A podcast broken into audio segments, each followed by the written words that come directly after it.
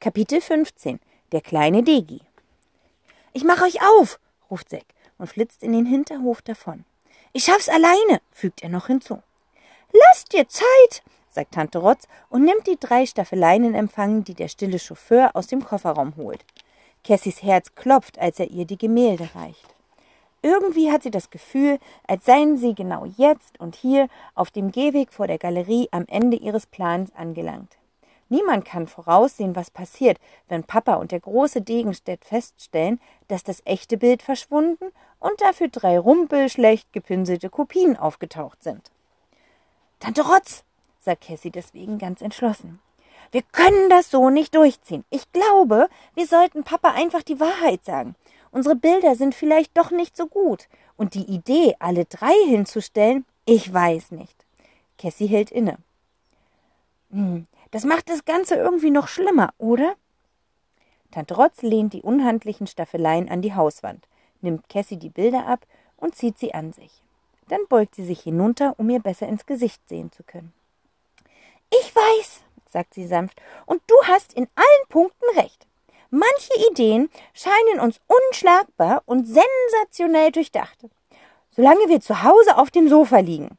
Aber dann im wirklichen Leben Cassie nickt und zuckt erschrocken zusammen, als sie hört, wie Zack den Schlüssel ins Schloss der Galerietür steckt.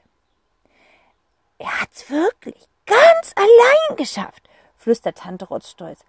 Schatz, ich bin eure Tante Rotz, oder nicht? Rotz von Rotzinder.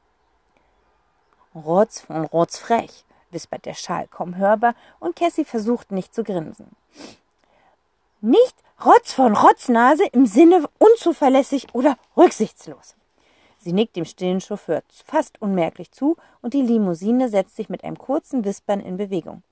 Und deswegen mach dir keine Sorgen. Was jetzt gleich passieren wird, ist ganz großes Theater. Und diesmal schadet es kein bisschen, in der ersten Reihe zu sitzen. Weißt du, was wir gerade erleben, ist ein bisschen so wie ein höllisch spannendes Buch zu lesen, von dem du weißt, dass es auch noch einen zweiten Band gibt. Also kann den Hauptdarstellern überhaupt nichts passieren.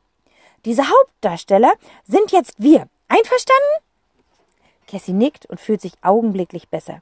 Genau das denkt sie beim Lesen auch immer. Und ehe sie noch etwas erwidern kann, hat Zack auch schon die Tür geöffnet und strahlt ihnen abenteuerlustig entgegen. Als die drei die Staffeleien mit den Gemälden platziert haben, bleiben sie einen Augenblick vor ihren Werken stehen, um sich gegenseitig zu versichern, wie wirklich ähnlich kaum unterscheidbar, ja quasi klonmäßig die Kopien dem Original sind. Und dann geht es auf einmal Schlag auf Schlag. Also so Schlag auf Schlag, dass Cassie, während diese Geschichte, wäre diese Geschichte tatsächlich ein Buch, beim Lesen hastig von Satz zu Satz springen würde und kaum erwarten könnte, wie das Kapitel ausgeht.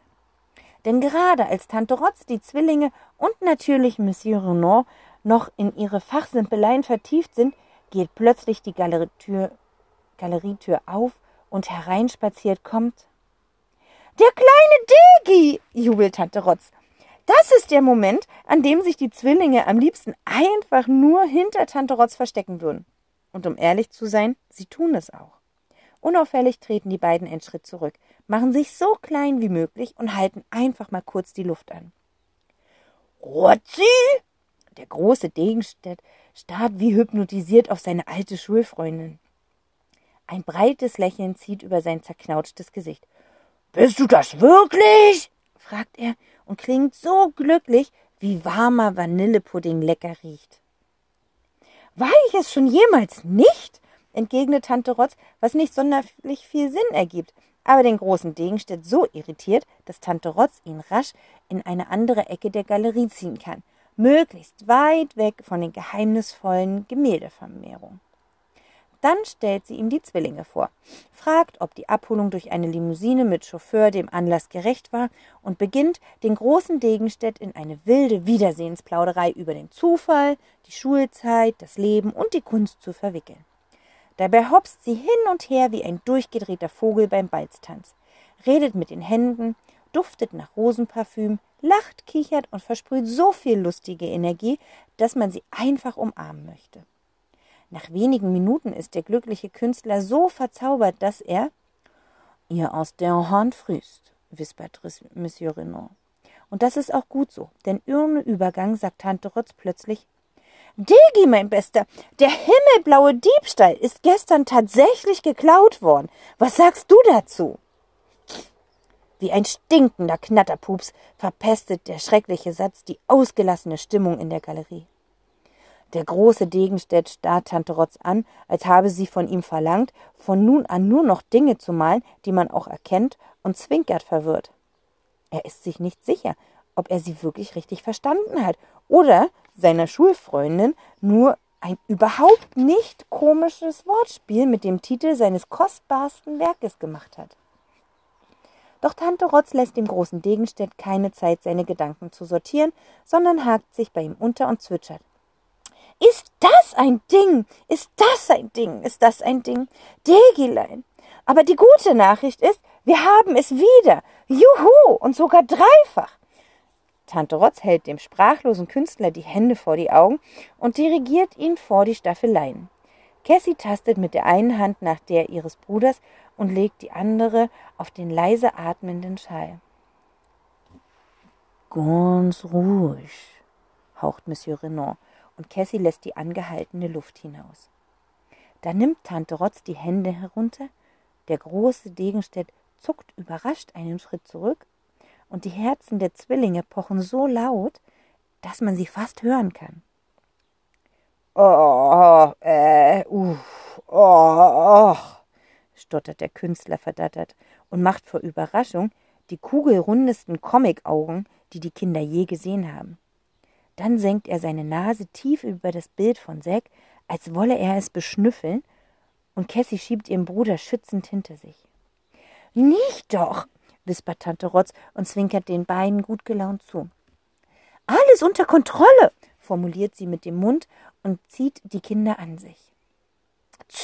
Also, das ist ja, murmelt der große Degenstedt, nachdem auch er die anderen beiden Gemälde gründlich inspiziert hat. Dann beginnt er mit der ganzen Prüfprozedur nochmal von vorne. Er dreht und wiegt seinen Kopf, fährt die Farben nach, kontrolliert seine Signaturen, betrachtet die Rückseiten der Leinwände und hält die Keilrahmen prüfend unters Licht. Schließlich tritt er einen Schritt zurück, verschränkt die Arme und dreht sich mit gerunzelter Stirn zu der kleinen Gruppe um. Tante Rotz strahlt und lacht und nickt und ist rundherum der reinste Optimismus, während Zack und Cassie nervös mit den Füßen tippeln. Allen ist klar, dass Degenstedts Urteil den weiteren Verlauf des Vormittages entscheidend beeinflussen wird. Denn bis jetzt hat Tante Rotz weder das kleinste bisschen Schwindel noch ihre geheimnisvolle Tantenmagie anwenden müssen. Bis jetzt. Doch auf irgendeine unerklärliche Weise scheint der große Degenstedt weit von einem Wutanfall oder einer Katastrophenkrise entfernt. Mensch, Rotzi, sagt er nämlich und nickt zerknirscht in Richtung der Bilder. Ist mir ein bisschen peinlich. Wie gut, dass ich vor dem Galeristen hier war. Scheinbar bin ich zurzeit ein wenig schusselig. Ich hatte zum Beispiel auch ganz vergessen, dass Herr Wohlleben mir eine äh, Limousine mit, ähm, ja, Geisterchauffeur, der große Degenstedt schaudert, ja, zum Abholen schicken wollte. Naja, wie dem auch sei. Also, liebe Rotzi, liebe Kinder, bitte verratet mich nicht. Im Katalog steht nämlich nur ein himmelblauer Diebstahl. Ich muss tatsächlich total vergessen haben, dass ich in Wirklichkeit ein Dreifachbild geliefert habe. Stellt euch nur vor, mir wäre das erst bei der Eröffnung aufgefallen.